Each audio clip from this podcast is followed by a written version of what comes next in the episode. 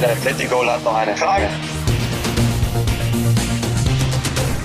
Und damit herzlich willkommen zu Folge 11 von Meine Bayern-Woche. Und ich sag, das ist jetzt so eine Zwifo ist das heute. Eine klassische Zwischenfolge, weil die Saison ist vorbei und die EM steht vor der Tür. Florian Plettenberg sitzt mir heute gegenüber und hat schon das Zucken über den Augen und schüttelt den Kopf. ja. Hallo Flo. Ja, hallo Zwifo. Wir haben heute so viel zu bereden und du überforderst mich gleich hier schon am Eingang. Also insofern Nein, leg los, ich bin völlig voller Elan. Du, du merkst es ja auch schon. Ich merke Freu es. Es kribbelt und ich bin ja froh, dass ich dich noch abgegriffen habe, bevor es für dich gleich nach Seefeld geht, ins Trainingslager, denn das steht bei dir heute noch auf der Tagesplanung. Genau, EM-Fieber. Wir starten und wollen einen Tag vorher da sein. Die deutsche Nationalmannschaft reist ja am Freitag dann an mit äh, dem ganzen Team sozusagen. Wir wollen uns vorher einen Tag dort eingrooven, ein bisschen akklimatisieren, ankommen, schon mal alles vorbereiten und dann sind wir dann quasi ab dem Moment, wo ihr dann jetzt hoffentlich den Podcast hört, natürlich vor Ort und können so viel berichten, dass ihr gar nicht mehr aus dem Lesefluss rauskommt. Bleibt ihr dann noch die ganze Zeit vor Ort oder kommt ihr pendelt ihr quasi? Nein, in Seefeld wird äh, der Patrick Berger und ich, da werden wir vor Ort sein, werden also das ganze EM-Trainingslager dann vor Ort auch abdecken, covern. Das wird natürlich dann ein 24-7-Job, weil wir natürlich auch viele Schalten machen, also werden da auch viel auf den TV-Geräten zu sehen sein, auf den digitalen Kanälen und äh, schaffen natürlich ran, was geht. Und äh, dann ziehen wir mit der deutschen Nationalmannschaft sozusagen nach Herzogenaurach um. Und dann haben wir ja eh eine sehr spontane EM. Wir haben drei Heimspiele München und dann müssen wir mal schauen, wie weit die Deutschen kommen und wo dann wie, wo, wann gespielt wird. Also es wird eine total aufregende Nummer, aber ich bin froh, jetzt mal wieder so ein bisschen rauszukommen. Ja, der Reporter muss raus, so, und dann ist er happy, das sehe ich doch in deinen Augen. Absolut. Ich kann mir vorstellen, dass die Vorbereitung jetzt Corona-bedingt ein bisschen schwieriger war als sonst. Wie wohnt ihr da? Wo wohnt ihr da? Kannst du uns das schon ja, das, sagen? das wird heftig. Also, das sind natürlich schon jetzt Umstände, die wir natürlich so auch nicht kennen.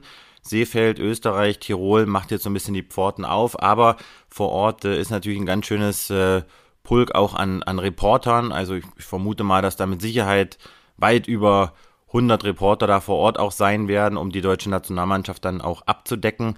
Aber alles unter den ja, allerstrengsten Hygienemaßnahmen. Also wir müssen uns vor Ort auch als Reporter regelmäßig testen lassen. Es ist jetzt nicht so, dass wir jetzt den ganzen Tag Face-to-Face-Termine haben mit den Spielern oder mit Löw oder Bierhoff, sondern das findet äh, größtenteils alles digital statt.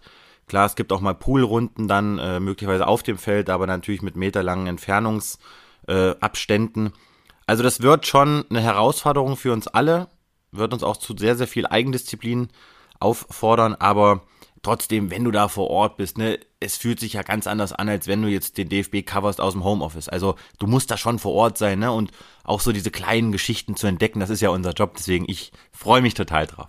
Ja, ich glaube, das merkt man auch. Gut, dann äh, bin ich gespannt, was du uns nächste Woche berichten wirst und wir steigen mal ein äh, in die Thematik, weil es gab ja eine Hammermeldung vom DFB diese Woche. Hansi Flick wird Bundestrainer. Ne? Damit hat ja jetzt keiner gerechnet. Es war eine große Überraschung. Natürlich nicht und schon mal gar nicht für alle Hörer dieses Podcasts. Ich habe es gesagt, Hansi Flick wird Bundestrainer werden. Wir können Haken hinter dran machen.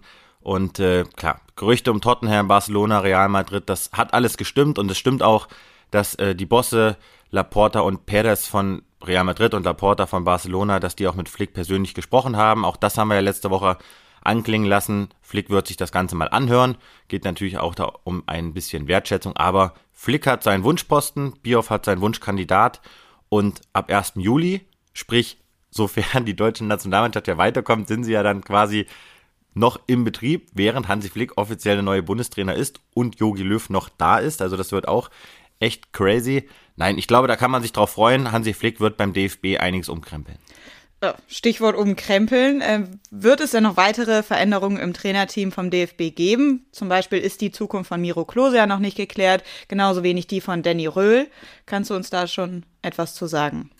Auch da wird jetzt in den nächsten Wochen Fahrt reinkommen. So wie ich Hansi Flick kenne, glaube ich nicht, dass er jetzt irgendwas da versucht, um da jetzt äh, möglicherweise Jogi Löw noch reinzugrätschen. Hansi Flick ist jetzt im Urlaub, der hat den Vertrag unterschrieben. Auch da haben wir darüber berichtet. Rekordgehalt für ihn beim DFB. Also er verdient da über 5 Millionen Euro auch pro Jahr. Und diese ganzen Thematiken jetzt Trainer, Team, Co-Trainer, wer kommt vielleicht noch als äh, ja, Analyst oder Fitnesstrainer mit dabei, das regelt er im Hintergrund. Da möchte er auch Ruhe reinbringen, damit die deutsche Elf sich da jetzt in Ruhe darauf vorbereiten kann. Danny Röhl, Da steht es jetzt noch so ein bisschen aus. Die Bayern würden ihn gerne halten. Meine Information ist auch die, dass es jetzt erste Gespräche gab mit Röhl. Also wir erinnern uns, der sozusagen Ziehsohn von Flick, der noch Vertrag hat beim FC Bayern. Der hat jetzt schon mit Nagelsmann gesprochen. Nagelsmann findet den richtig gut, würde ihn auch gerne behalten. Er hat ja, wie gesagt, eh noch Vertrag. Die Bayern können ihn bis 2023 halten. Aber Flick würde den gerne mit zum DFB nehmen. Sprich, diese Position ist noch vakant, die ist noch offen. Und dann gibt es noch den Tiger, den Hermann Gerland. Ja, um den Tiger, da gab es ja auch Gerüchte, dass der zum DFB gehen könnte. Absolut. Auch ein echter Vertrauensmann von Hansi Flick, der sich beim FC Bayern jetzt verabschiedet hat nach ja, Jahrzehnten der sehr, sehr guten Zusammenarbeit. War eine sehr emotionale Verabschiedung auch von ihm in der Allianz Arena. Ich hatte die Möglichkeit, diese Woche mit ihm zu telefonieren und er hat gesagt, also zu Hause bleiben, das kommt für ihn überhaupt nicht in Frage. Er will wieder was machen, er will wieder zurück, aber nicht als Co-Trainer oder als Trainer. Also das war überraschend. Und dann haben wir auch so ein bisschen über den DFB gesprochen, hat er gesagt, ob ich zum DFB zurückkehre, wer weiß das schon möglicherweise, aber er sagte mir, er habe dann noch mit niemandem derzeit gesprochen. Aber mit Flick ist er natürlich ohnehin, ohnehin im Austausch. Aber muss man natürlich auch sehen, ne, Sorg, Köpke, die haben ja auch alle Vertrag beim DFB. Aber das Co-Trainer-Thema, das ist jetzt nicht das oberste Prioritätenthema, sondern das wird äh, abgehandelt werden, auch von Hansi Flick, aber da wird es noch ein bisschen dauern. Und Flicke selbst wird ja dann äh, sich erst dazu im August äußern. Das hat er jetzt gesagt. Du hast eben auch gesagt, er macht jetzt erstmal ein bisschen Urlaub. Und im September gibt er dann sein Debüt wirklich auf der Trainerbank im WM-Quali-Spiel gegen Liechtenstein. Das, da ist dann richtig Druck drauf auf dem Spiel, ne? Aber bis dahin. Ja, du lachst, du lachst. Also in der WM-Quali, wir haben ja ein bisschen was jetzt äh, gut zu machen. Also Deutschland, du weißt es, die letzten drei WM-Quali-Spiele, das war jetzt nicht à la Bonheur. Also Hansi Flick sollte sich zu seinem Auftakt keinen Punktverlust leisten. Also auch jetzt Liechtenstein, da, da lachst du wirklich. Also ich habe jetzt einiges erlebt mit Deutschland in den letzten Jahren. Aber nein, Hansi Flick wird uns drei Punkte gegen Liechtenstein bestellen. Ja, ich äh, glaube da auch fest dran. Aber du hast recht, man sollte den Gegner niemals unterschätzen. Alte Grundregel im Sport. So, aber bis dahin sitzt ja jetzt noch Jogi Löw auf der Trainerbank und wir haben jetzt noch dieses große Turnier, die EM vor der Brust, die es jetzt zu spielen gilt. Und du hattest äh, im Vorfeld unseres Podcasts die Möglichkeit, mit einem zu sprechen. Naja, der ist jetzt nicht wirklich dabei, aber ist auch nicht so ganz nicht dabei. Er ist so halb dabei, quasi auf der Couch im eigenen Wohnzimmer. Es geht um Stefan Ortega. Dem wurde ja vom vom äh, DFB gesagt, halt dich mal bereit, fahr jetzt nicht zu weit weg, eventuell können wir dich noch gebrauchen. Ja, Stefan Ortega war ja auch schon ein imaginärer Gast hier im Podcast, denn du erinnerst dich, wir haben ja darüber gesprochen, der FC Bayern könnte möglicherweise eine Nummer zwei suchen und Ortega könnte ein Kandidat sein, denn dessen Zukunft bei Arminia Bielefeld ist offen. Er möchte gerne nochmal jetzt so den nächsten Schritt machen. Und Oliver Kahn, der hat ihn auf dem Zettel, weil Ortega hat ja nachgewiesen, dass er ein richtig guter deutscher Torwart ist. Und ich hatte mit ihm die Möglichkeit, kurz zu sprechen und habe ihm natürlich mal die Frage gestellt, du, wie ist das jetzt? Auf einmal so spontan die Nummer 4 zu sein. Wer hat dich da wann, wie, wo angerufen? Wie ist das jetzt mit dem Urlaub? Und wen kennst du überhaupt aus der deutschen Nationalmannschaft? Und das war seine erste Antwort dazu. Das Interview der Woche. Der Herr Köpke hatte mich zwei Tage bevor die Nominierung rausgegangen ist angerufen und mir halt mitgeteilt, ähm, dass sie mich sehr wohl verfolgt haben und mich auch gerne belohnen wollen und das mit der ähm, ja, Position auf Abruf. Ähm, in dem Moment, als äh, der Anruf kam, war ich sehr, sehr überrascht. Ähm, ja, und äh, war ziemlich sprachlos. Ähm, war dann am Ende auch ein schönes Telefonat. Ähm, ja, als wir aufgelegt hatten, ähm, war es ziemlich wild in meinem Kopf und in der Gefühlswelt, weil es erstmal nicht alltäglich ist, so einen Anruf zu bekommen und damit hatte ich nicht gerechnet. Ähm, und habe danach dann auch erstmal äh, meine Freundin und meinen Vater angerufen ähm, und die waren alle genauso baff ist einfach eine, eine neue Situation. Erlebe ich ja jetzt gerade auch das erste Mal. Ähm, wir sind auf jeden Fall so verblieben, dass ähm, ja, ich mich jetzt immer bereit halte. Ähm, ich mich körperlich natürlich dann auch, obwohl jetzt eigentlich die Sommerpause beginnt, ähm, in Schuss halte. Aber ähm, ja, wir werden jetzt trotzdem einmal in den Urlaub fahren, so ist es geplant. Ähm, und alles weitere sehen wir dann. Da haben die gesagt, ich soll mich einfach ganz normal verhalten, soll jetzt nur nicht in der Pandemie irgendwie in irgendwelche Hochrisikogebiete fliegen. Ähm, aber das wäre ja so oder so nicht unser erster Gedanke gewesen. Ähm, aus der Mannschaft kenne ich tatsächlich sogar einige Leute. Ähm, Kevin Volland kenne ich ganz gut. Mit Flo Neuhaus hatte ich noch zusammengespielt. Ähm, und so hat man sich ja jetzt auch so über das äh, Bundesliga-Jahr hinweg äh, mit ein paar Leuten auch einfach schon so ein bisschen Smalltalk gehalten. Und ich glaube, ähm, sollte ich wirklich da mitfahren, ähm, bin ich da jetzt auch kein äh, verschlossener und schüchterner Typ, ähm, sondern werde mich da wahrscheinlich auch schnell zurechtfinden können. Erfrischende, ehrliche und sehr, sehr, ja, sympathische Antworten, wie ich finde, von Stefan Ortega. Und natürlich die Frage als Nummer 4 im deutschen DFB-Tor, was rechnet er denn der deutschen Nationalmannschaft für Chancen aus bei der Europameisterschaft? Wenn man sich die Mannschaft anguckt, ähm, die jetzt äh, nominiert wurde, muss man ganz klar sagen, ist es rein von der Qualität her, gerade mit den zwei Jungs, die jetzt ähm, zurückgeholt worden sind, mit äh, Hummels und Müller, ähm, steckt richtig viel Qualität in der Mannschaft, finde ich. Ähm, ist jetzt spannend, ähm, wie man es wahrscheinlich hinkriegt, zusammenzufinden. Ähm, auch aufgrund dessen, dass es das letzte Turnier ist von dem Bundestrainer, wird wahrscheinlich eh auch nochmal bei allen Spielern eine besondere Extra-Motivation herrschen. Und ähm, ja, also ich glaube, wenn man gut ins Turnier kommt, auch wenn es eine schwere Gruppe ist, ähm, glaube ich, ist auch sehr, sehr viel möglich. Und sollte auch möglich sein, weil wie gesagt, die, die Qualität, die in dem Kader herrscht, ist richtig gut. Und wenn man das auf den Platz bekommt, denke ich, äh, kann man trotzdem sehr, sehr weit kommen. So will man ihn natürlich als deutschen Fan hören. Jetzt muss man wissen, Stefan Ortega hat ja auch einen Vater mit spanischen Wurzeln, also ja, der spanischen Seite ist er natürlich auch so ein bisschen zugewandt, aber da gab es nie Diskussion. Er hat ja auch in den U-Nationalmannschaften von Deutschland gespielt. Aber natürlich darf die Frage zu seiner Zukunft nicht fehlen. Ja, was machst du denn jetzt in der Zukunft? Kommst du zu den Bayern? Hast du Nübel im Blick? Ja, meine persönliche Situation ist eigentlich äh, nach wie vor unverändert. Ähm, ich bin jetzt gerade dabei, das Ganze erstmal zu realisieren, was jetzt gerade in dem letzten Monat ähm, alles auf mich eingeprasselt ist. Ähm, den Klassenerhalt zu schaffen mit Arminia war richtig besonders, war aber auch richtig kräftezehrend. Ähm, das hat man nach Abpfiff gemerkt. Ähm, ich bin da auch erstmal einfach zusammengesackt und äh, ja, war, war für einen kurzen Moment leer. Ähm, dann natürlich das jetzt mit der Nationalmannschaft, das sind alles viele Faktoren, ähm, ja, die, die ich jetzt erstmal ein bisschen sacken lassen muss. Dazu kommt dann auch, dass wir ähm, unabhängig von dem Vereinswechsel ähm, aus unserer aktuellen Wohnung leider raus müssen und dementsprechend jetzt auch uns auf den Umzug definitiv vorbereiten müssen. Äh, macht die ganze Situation auch nicht einfacher.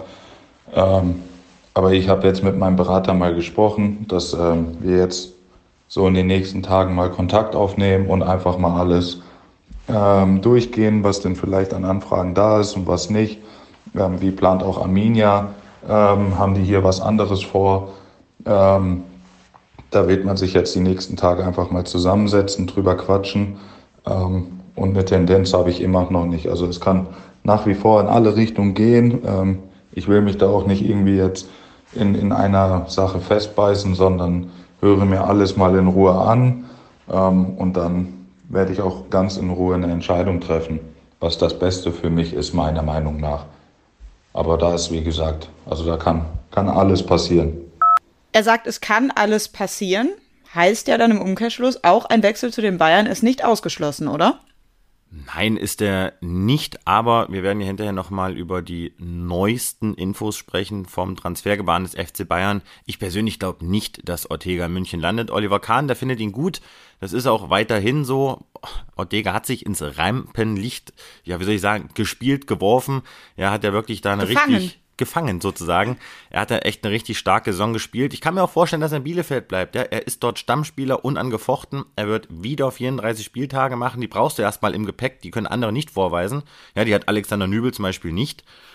Insofern glaube ich, dass Bielefeld Chancen hat, aber Ortega, der hat sich einen Namen gemacht und vor allen Dingen englische Vereine, die haben ihn auf dem Radar und er wird natürlich nicht minder interessant dadurch, dass er möglicherweise sogar nochmal zur EM fährt.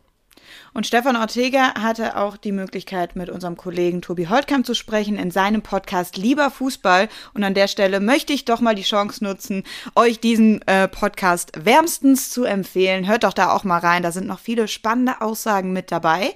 Und Ortega hat uns auch die perfekte Überleitung gegeben zum FC Bayern. Denn auch wenn jetzt hier der Fokus für die nächsten Wochen auf der Nationalmannschaft liegt, müssen wir ja auch noch die Bayern so ein bisschen im Blick halten, denn die basteln ja jetzt ordentlich am Kader für die neue Saison. Bevor wir das aber machen, ich habe einige Fragen für dich im Gepäck, Plätti, haben wir aber ganz kurz eine kurze Pause. Werbung Anfang. Werbung Ende. Ja, es gab noch eine zweite Meldung diese Woche und zwar Kuman wechselt seinen Berater. Das ist so eine Schlagzeile, die ist in 90 Prozent der Fälle eigentlich eher irre irrelevant, nicht aber, wenn der neue Berater Pini Zahavi heißt. Das ist ja der, wie Hönes ihn so schön genannt hat, geldgierige Piranha. Hat diese Meldung jetzt an der Selbener Straße für Schweißperlen auf der Stirn gesorgt? Pini Zahavi ist ja auch sowas wie ein imaginärer Dauerstammgast hier im Podcast. Er vertritt David Alaba und er vertrat zuvor schon Robert Lewandowski, das macht er auch immer noch. Und natürlich bringt er die Bayern regelmäßig in den Wahnsinn, denn Zahavi ist einer, der ist mit allen Wassern gewaschen, der Israeli, und der will Kohle sehen für sich und für seine Schützlinge. Und jetzt muss man aber so ein bisschen den Hintergrund erklären. Kuman wird vertreten von seinem Vater schon seit Urzeiten, hat der Vertrag noch bis 2023 und Koman selbst hat Zahavi angerufen, hat gesagt, du bitte komm mit ins Boot und vertrete meine Interessen. Und jetzt hat quasi Zahavi im Auftrag von Koman die Erlaubnis, in der Branche sagt man das Mandat, bekommen, eben mit englischen Vereinen zu sprechen bzw. zu verhandeln. Heißt? Jetzt muss man auch dazu nochmal sagen, in dem Moment, wo jetzt Koman sagt, ich schalte Zahavi ein, hat Koman ein deutliches Signal hinterlassen, dass er sich vorstellen kann, den Verein zu verlassen. Er hat jetzt noch zwei Jahre Vertrag und der will Kohle sehen. Koman, das glaubt man gar nicht, aber der ist jetzt kein Topverdiener beim FC Bayern. Der liegt so schätzungsweise bei 8, 9, vielleicht so bei um die 10 Millionen Euro brutto. Wenn wir jetzt mal ein bisschen nach oben blicken, ja, Lewandowski ist über 20, Sané vielleicht so im Bereich der 17, 18, 19. Und da fragt sich natürlich auch so ein Command, ja gut, also ich möchte dann auch mit Sicherheit auch mindestens meine 15 Millionen Euro haben. Also insofern ist das natürlich jetzt eine Sache, die den FC Bayern auch unter Zugzwang bringen könnte. Denn wir erinnern uns, David Alaba, sprich Pini Zahavi, der hat ja auch exorbitantes gefordert und die Bayern haben es nicht mitgemacht. So. Und jetzt hatten wir ja diese Woche auch ein Doppelinterview bei Sport 1 mit Oliver Kahn und Uli Hoeneß, geführt auch von unserem Chefredakteur Pit Gottschalk. Und da hat ja Uli Hoeneß klipp und klar auch nochmal zum Ausdruck gebracht, auch im Namen des FC Bayern, auch im Namen von Oliver Kahn, der daneben saß, wir werden nicht jede Summe bezahlen. Sprich, wenn Coman zu viel will, dann muss er gehen. Sprich, wenn da keine Einigung erfolgt, ist Coman definitiv ein Verkaufskandidat. Möglicherweise schon diesen Sommer oder dann möglicherweise 2022. Denn ablösefrei, das können sie sich nicht erlauben in Corona-Zeiten. Die Bayern machen Schulden nach wie vor. Über 150 Millionen Euro haben wir schon drüber gesprochen, all in. Das ist eine ganze Stange Geld. Also dieses Command-Ding, boah, da bin ich sehr gespannt, wie es ausgeht. Ich kann mir sehr, sehr gut vorstellen, dass Command die Bayern verlässt. Wenngleich wir aber auch ja hier schon gemeldet haben, dass er eigentlich bleiben möchte. Er möchte auch in München bleiben. Er fühlt sich wohl, er ist anerkannt, er hat eigentlich seinen Stammplatz. Aber Zahavi macht jetzt eben nach nochmal ein bisschen frischen und ganz, ganz neuen Wind rein. Das Ding ist total offen. Bin echt sehr gespannt, wie es ausgeht. Nicht mehr ganz so offen hingegen ist das Gerücht um Weinaldum. Die Bayern sollen sich verabschiedet haben aus dem Transferpoker um ihn. Schade eigentlich. Also wir müssen noch ein bisschen warten auf den ersten Bayern-Transfer featured bei meine Bayern-Woche. Warum? Warum sind die Bayern ausgestiegen? Weil Gini Weinaldum auch zu viel Gehalt möchte. Es stimmte, was wir hier auch berichtet haben, der FC Bayern hat sich mit ihm auseinandergesetzt. Es gab Kontakt, es gab Anrufe. Auch das wurde mir in dieser Woche nochmal bestätigt. Aber Weinaldum, klar, er ist ablösefrei, aber ein ablösefreier Spieler sagt natürlich, klar, ich möchte ein schönes Gehalt haben, aber ihr bezahlt mir auch ein bisschen was dafür, dass ich hier unterschreibe, sprich Signing Fee, sprich Handgeld. Und diese Summen, alles zusammen, Handgeld plus Gehalt, sollen exorbitant hoch gewesen sein, sodass da der FC Bayern gesagt hat, das bezahlen wir nicht für einen 30-jährigen Spieler, wenngleich er ablösefrei ist. Ich bleibe dabei, wäre ein Top-Transfer gewesen, der hätte den Bayern richtig gut getan, aber die Münchner sind aus diesem ja, Deal sozusagen ausgestiegen. Und ich glaube, dass er sich jetzt eher einem Verein in Spanien anschließen wird, möglicherweise dem FC Barcelona. Also Weinaldum kommt nicht nach München, dafür aber ja vielleicht er hier. Das Gerücht der Woche. Inter trennt sich vom Meistertrainer Conte. Jetzt fragen sich wahrscheinlich unsere Hörer, was ist mit der Frau? Wohin hat die sich jetzt verirrt? Aber das könnte auch noch für die Bayern interessant werden. Denn wenn ein Meistertrainer geht, weil der Verein so einen krassen Sparkurs fährt, dann muss der Schuh schon wirklich drücken. Und da kommen jetzt genau die Bayern ins Spiel. Denn das bedeutet auch oft Topstars zum Schnäppchenpreis. Und da gibt es ja einen, der für die Bayern interessant sein könnte. Und zwar Ashraf Hakimi. Auch über Hakimi haben wir ja schon gesprochen im Podcast. Aber auch da bediene ich mich der Aussagen von Kahn und Hoeneß aus unserem sehr, sehr schönen und sehr, sehr informativen Doppelinterview. Da auf jeden Fall nochmal reinlesen auf allen Sport 1 Kanälen. Klare Ansage. Upamecano, das war der Top-Transfer, den wir getätigt haben. Da haben wir über 40 Millionen Euro bezahlt, sagen die Bayern. Und es wird bei diesem Top-Transfer bleiben. Das ist die Aussage, die momentan steht. Sprich, man darf sich nicht auf weitere kostenintensive Transfers einstellen beim FC Bayern. Insofern sage ich, Hakimi, natürlich bringt er alles mit, aber er ist einfach zu teuer. Die Bayern werden dieses Geld nicht bezahlen und ich glaube nicht, dass Inter hinterher sagt, wir verscherbeln den für 5 oder für 10 Millionen Euro. Das ist im Grunde genommen ausgeschlossen. Und sie haben jetzt schon noch ein weiteres Mal nachgelegt in der Abwehr. Sie haben nämlich Omar Richard jetzt verpflichtet. Das Gerücht gab es auch schon lange. Ja, endlich. Endlich, genau, man muss sagen, endlich. Nenn uns mal kurz die Details zu diesem Deal und vor allem auch, was glaubst du, wird er für eine Rolle bei den Bayern in der nächsten Saison einnehmen?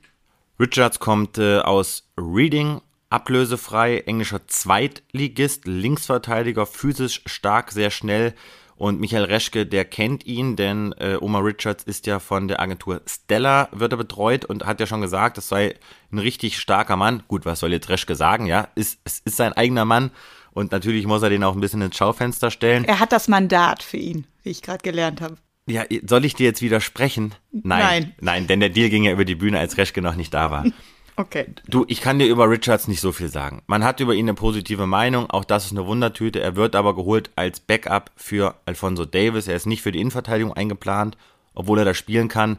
Der soll hinten links aushelfen, wenn mal der Baum brennt. Aber das ist so ein Spielertyp, da sagen auch Hönes und Kahn, junger Spieler, Entwicklungspotenzial, den musst du so formen, dass er dann irgendwann Bayern-like ist. Aber eben von einem englischen Zweitligisten. Also es ist schon echt interessant zu sehen, was der FC Bayern derzeit so auf dem Transfermarkt macht. Ja, von daher kann das gut ausgehen. Mit Alfonso Davis ist es sehr, sehr gut ausgegangen. Kann natürlich auch total in die Hose gehen, wie zum Beispiel jetzt bei Bunazar. Lassen wir uns mal überraschen. Aber das war jetzt kein Gerücht, sondern der Omar Richards Transfer, der war im Grunde genommen schon ganz, ganz lange dann auch perfekt. Und jetzt hat man sozusagen die Tinte dann auch trocknen lassen.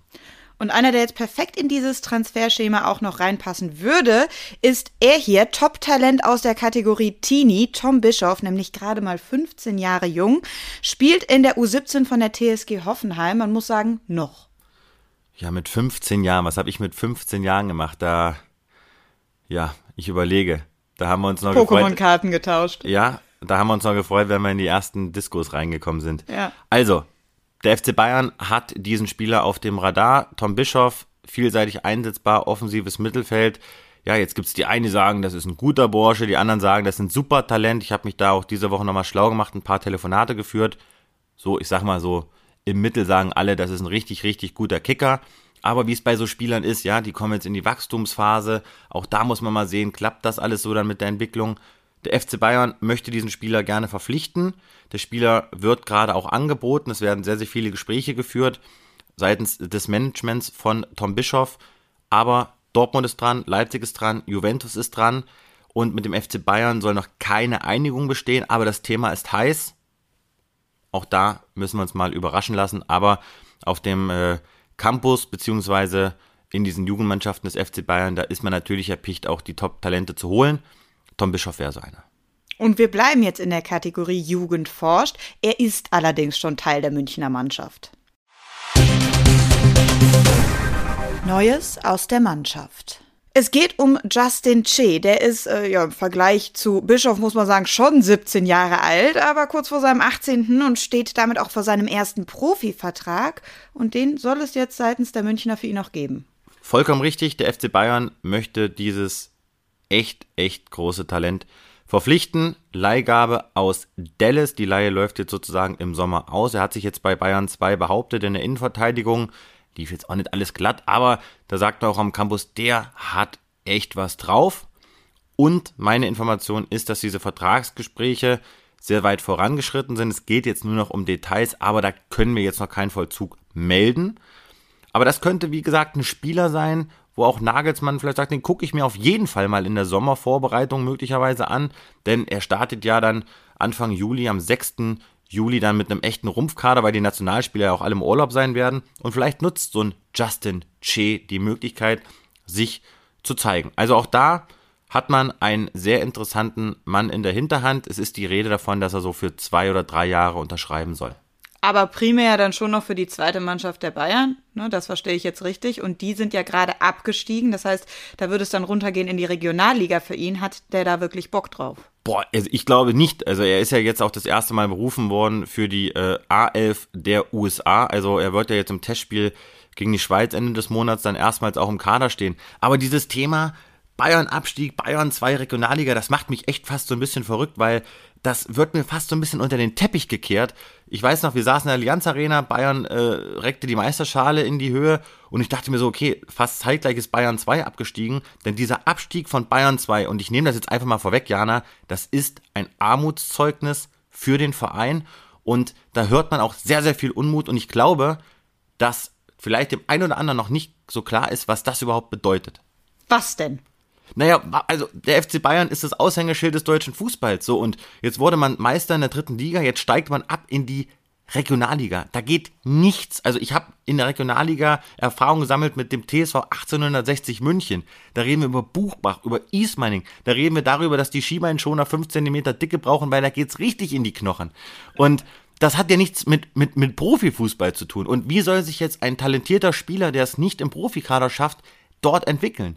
Und der FC Bayern wird da echt vor einer Herausforderung stehen, weil was sagt jetzt so ein Spieler? Ja gut, wenn ihr mir jetzt oben keine Perspektive geben könnt, was soll ich denn da jetzt in der Regionalliga? Ich glaube das selber nicht, dass ich da jetzt kicken werde.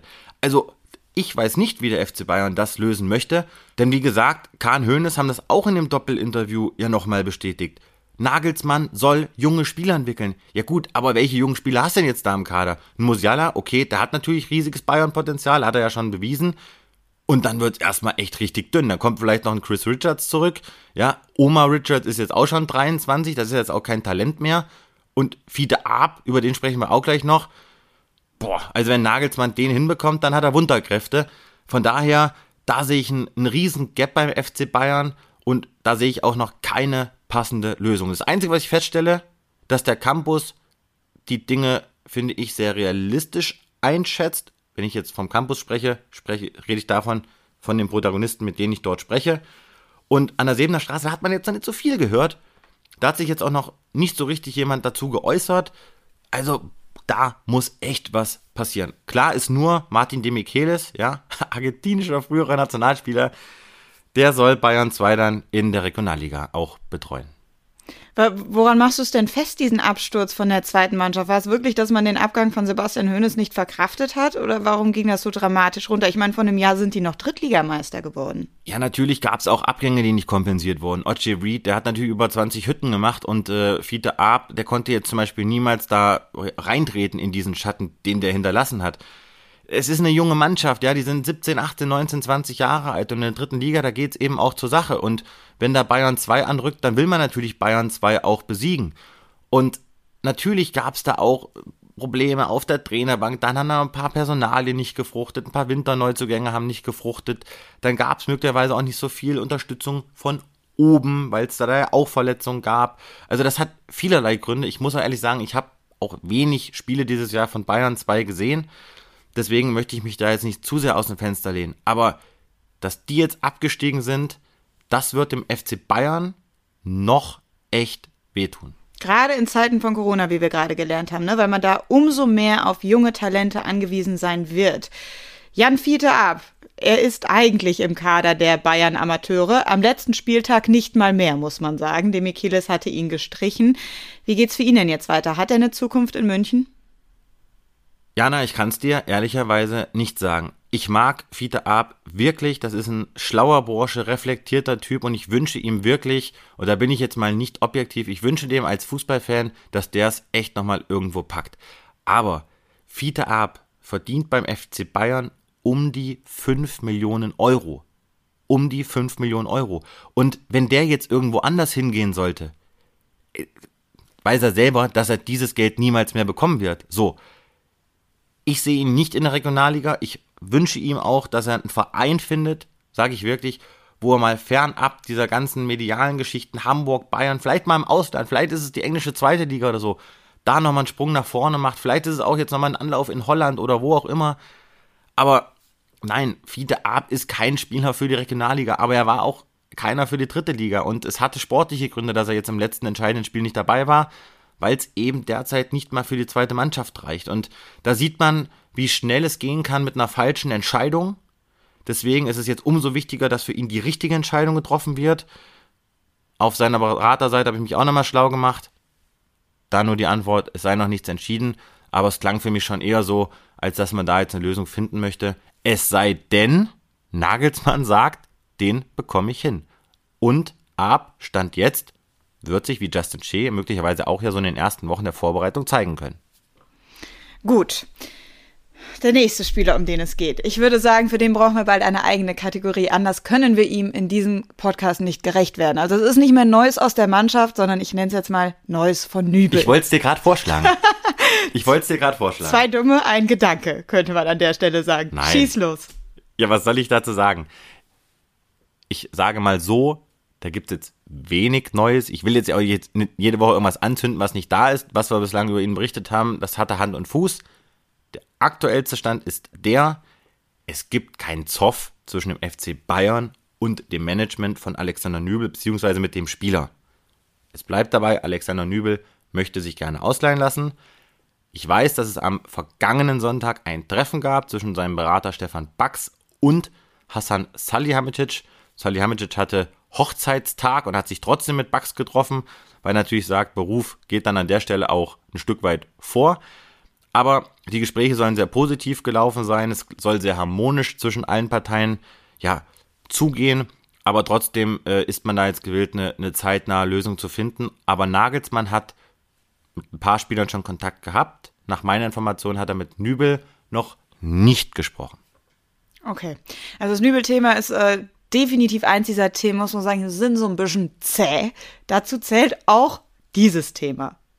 Die Frage der Woche. Ja, die kommt heute von Ivan und der fragt Leute, ich warte schon seit dem 1.3.21 auf die Entscheidung von Alaba für seinen Wechsel nach Madrid. Wann wird das endlich offiziell? Ja, Pletti, wann denn nun? Lass mich raten. Du wirst mir jetzt sagen, bei Alaba und bei Real Madrid kann jetzt jeden Tag alles passieren. Ivan, wenn du das hier hörst, äh, du sprichst mir aus dem Herzen. Es gibt manchmal so Punkte im Reporterleben, auch da wünscht man sich dann endlich mal die Vertragsunterschrift, weil irgendwann hast du auch keinen Bock mehr drüber zu berichten. Das ist jetzt so ein Fall. David Alaba, wenn du das hier hörst, bitte unterschreib und nach meiner Info wird er das jetzt auch bald tun bei Real Madrid. Jetzt gibt es dann auch Gerüchte, er war jetzt diese Woche schon an besagtem, wann war es? Dienstag in Madrid und hat sich das alles angeguckt. Dann ruft dich am gleichen Tag eine andere Quelle an, sagt hier, ich weiß, dass der heute in Wien war. Gut, hat jetzt für mich erstmal jetzt keinen Einfluss er wird bei Real Madrid unterschreiben. Er möchte dieses Thema eigentlich jetzt gerne vor der EM gelöst haben. Aber Corentin Tolisso, der hat zum Beispiel auch gesagt, so meine ganzen Zukunftsgeschichten, die verlagere ich auf nach der EM. Bei Alaba, glaube ich, wird jetzt dann in den nächsten Stunden, Tagen auf jeden Fall soweit sein. Ich hatte aber noch die Möglichkeit, mit ihm mich jetzt nochmal kurz unterhalten nach der nach Abpfiff jetzt äh, 34. Spieltag in der Allianz Arena, da stieg ein Bus ein und wir hatten so ein bisschen auf die Ferne Kontakt und äh, sind ja jetzt auch schon ein paar Jahre, haben wir ja miteinander zu tun. Ist echt schade, dass der die Bayern verlässt, war auch so aus Reportersicht echt ein, ein guter Typ, mit dem man sich auch echt gut unterhalten konnte. Also wünschen wir ihm an dieser Stelle alles Gute natürlich. Und der Besuch in Wien von David Alaba war hoffentlich nicht aus sportlichen Gründen. Sonst hätten wir hier wirklich einen Transfer-Coup zu vermelden, sondern aus persönlichen Nein, Gründen. ist ja seine Heimatstadt. Ja, natürlich. Ist ja seine Heimatstadt. Natürlich. Wie war es denn in der Allianz Arena so von der Stimmung? War große Abschiedstrauer, die da herrschte? Ja, war schon, war schon sehr emotional und es gab ja auch so 250 Zuschauer, sagen wir mal jetzt, würde mal sagen, so 100 Bayern-Fans, die so richtige Bayern-Fans auch waren, die sich mal wieder richtig gefreut haben. Der Rest waren so Familienangehörige, ein bisschen Sponsoren und Helfershelfer. Nein, war schön, war ein sonniger Tag, wie ich es prognostiziert hatte. Tipp war, ja, fast, aber sprechen wir nochmal drüber. Nein, haben die Bayern gut gemacht. Alle wurden sehr ehrenvoll verabschiedet. Bei dem einen war es ein bisschen lauter, bei dem anderen war es ein bisschen leiser. Aber Tränen in den Augen von Boateng, von Alaba, das sagte schon viel aus. Ja, und die Saison ist jetzt vorbei, heißt für Julian Nagelsmann auch Haken hinter RB Leipzig und äh, voller Fokus auf die Bayern. Ist er denn jetzt schon an derselben? Ne? Zumindest gedanklich. Ja, auf jeden Fall. Auf jeden Fall. Die Gespräche, die äh, laufen jetzt zwischen Nagelsmann, zwischen den Bayern-Protagonisten. Die müssen ja jetzt auch laufen, denn Nagelsmann startet ja dann auch schon Anfang Juli. Ich glaube, am 6.7. wird soweit sein. Dann auch äh, mit der Vorbereitung. Und dann steht ja schon der Supercup dann auch an gegen Dortmund, allerdings erst dann im August. Aber Nagelsmann ist auf jeden Fall jetzt schon im Bayern-Modus. Und ich glaube, er ist auch froh, dass er jetzt mit Leipzig das Ding hinter sich gebracht hat, weil da hat er jetzt dann ehrlicherweise zum Schluss relativ wenig auf die Kette bekommen. Ja, so ein bisschen lame Duck-Prinzip, aber ich glaube, er hat sich jetzt auch in einem Interview auch sehr, sehr gut geäußert. Er glaube ich, ich glaube, er weiß, was ihm beim FC Bayern erwartet. Auch da, ich sag's nochmal, Kahn und Hoeneß, Doppelinterview, Fünf-Jahres-Vertrag, wir wollen eine Ära mit ihm prägen, wir haben richtig was mit ihm vor. Und ganz überraschend fand ich auch die Aussage, dass man sagt, gerade von Hoeneß, dass man unter gewissen Umständen ihm auch mal ein titelloses Jahr verzeihen würde. Aber glaube ich nicht dran. Beim FC Bayern braucht es Titel, die braucht Nagelsmann und er hat ja auch gesagt, ich weiß, dass von mir mindestens die Meisterschaft und der Pokal erwartet wird. Die Champions League wäre noch ganz nett. Also insofern, Nagelsmann muss jetzt schon im Bayern-Modus sein, denn da wird einiges auf ihn zukommen. Hat er denn äh, an seinem Trainerteam schon weitergearbeitet? Nimmt das so langsam Form an, was dann jetzt tatsächlich mit nach München geht? Ja, er drückt natürlich da ein bisschen aufs Gaspedal. Über Röhl haben wir schon gesprochen. Hermann Gerland, der äh, ist nicht mehr dabei. Es gibt noch so ein paar Diskussionen im Hintergrund. Es gibt da zum Beispiel den äh, Co-Trainer, den er bei Leipzig hatte, den holte er aus Leverkusen, Xaver Zembrot. Das ist ein sehr vertrauter Mann von ihm. Allerdings, so die Gerüchte, möchte Leipzig für den Kohle sehen. Stichwort Kohle. Der FC Bayern ist nicht oder soll nicht bereit sein, Geld für ihn zu bezahlen. Denn man hat gesagt, wir haben jetzt schon für Nagelsmann so viel Geld überwiesen, also da machen wir jetzt nicht noch was drauf. Auch da muss man sich noch ein paar Tage gedulden. Und Hermann Gerland, du hast es eben schon gesagt, du hattest die Chance, dich mit ihm nochmal zu unterhalten. Und auch wenn er die Bayern verlässt, hat er sich nicht nehmen lassen, dir nochmal eine Einschätzung zum Neucoach Julian Nagelsmann zu geben. Absolut. Und da ist es mir auch nochmal wichtig, weil ich glaube, da haben wir auch so einen journalistischen Auftrag, dann auch mal die Dinge aufzudecken. Na klar, Nagelsmann kommt jetzt, Gerland geht, dann kommen Gerüchte auf, ja, ist der Nagelsmann jetzt dafür verantwortlich, dass der Gerland geht? Nein, auch das haben wir letzte Woche schon gesagt und da habe ich mich mit äh, Hermann Gerland auch nochmal drüber unterhalten. Er hat mir auch nochmal klipp und klar gesagt, Julian Nagelsmann ist ein erstklassiger Trainer. Und Nagelsmann, das hat er mir verraten, wollte Gerland vor fünf Jahren äh, nach Hoffenheim holen als Co-Trainer. Und da hat ihm aber Hermann Gerland abgesagt, weil er gesagt hat, du, ich bin beim FC Bayern, ich habe hier mit dem besten Trainer, mit den besten Spielern zu tun, warum soll ich jetzt hier weg? Aber Nagelsmann hätte ihn damals schon gerne geholt als erfahrenen Mann. Insofern kann man da jetzt wirklich Nagelsmann überhaupt gar keinen Vorwurf machen. Das ist eine Entscheidung, die hat Hermann Gerland selbst getroffen. Aber auch da gerne nochmal reinlesen auf sport1.de, die ganzen Aussagen von Hermann Gerland. Die gibt's da nochmal zum Nachlesen, weil seine Enkelkinder, die sind sehr, sehr traurig, dass er nicht mehr dabei ist. Hermann Gerland ist traurig und er schwärmt von Hansi Flick echt in den allerhöchsten Tönen. Also ein bisschen traurig bin ich ja auch, ne, dass ich hier meinen Vorsprung nicht übers Ziel bringen konnte in unserem Tippspiel. Ist das so? Was eine Überleitung. Ja gut, jetzt muss man sagen, im letzten Spieltag hat sich nicht mehr wirklich viel verändert. Da haben wir beide auf den Sieg der Bayern getippt gegen Augsburg, allerdings nicht in der Höhe. Aber gut, die Tendenz hat gestimmt, aber dann 2 zu 2 gegen Freiburg. Das war natürlich wirklich, das war ein Königstipp. Und damit äh, gehen wir hier wirklich mit einem Remis aus unserer ersten Premierensaison. Damit kann ich leben. Persönlicher Abschluss und es besteht die Chance, dass wir noch auch in der kommenden Saison diesen Podcast weitermachen und uns nicht vorher die Köpfe eingeschlagen haben. Das ist doch schön. Ja, auf keinen Fall. Wir ziehen das Ding jetzt hier durch. Aber wenn man jetzt natürlich nochmal davon ausgeht, dass ich das Wetter richtig getippt habe, glaube ich, bin ich sogar vielleicht so ein bisschen in Führung. Aber nein, komm. Unser Wettergott Florian Plettenberg. Leute, ihr merkt, also wenn es ums Wetter geht, ja, das ist immer ein Moment, da merkt man, oh, da gehen die Themen aus. Deswegen würde ich sagen, wir machen hier jetzt auch den Deckel drauf. Du hältst für uns die Stellung in Seefeld. Wir haben es gesagt, ab jetzt voller Fokus auf die Nationalmannschaft. Ich freue mich sehr auf deine Einblicke in der nächsten Woche von vor Ort und sag bis dahin, kommt alle gut durch tolles Schlusswort, aber nicht, dass die Leute jetzt hier abhauen. Natürlich bleiben wir auch bei Bayern am Ball. Ja, da gibt's immer was zu berichten. Also insofern, es bleibt eure Bayern-Woche mit einem DFB-Stempel drauf. Wird geil, freut euch drauf. Jana ist super drauf, ich werde auch super drauf bleiben. Schön, dass ihr weiterhin so zahlreich dabei seid. Passt auf euch auf, bleibt gesund.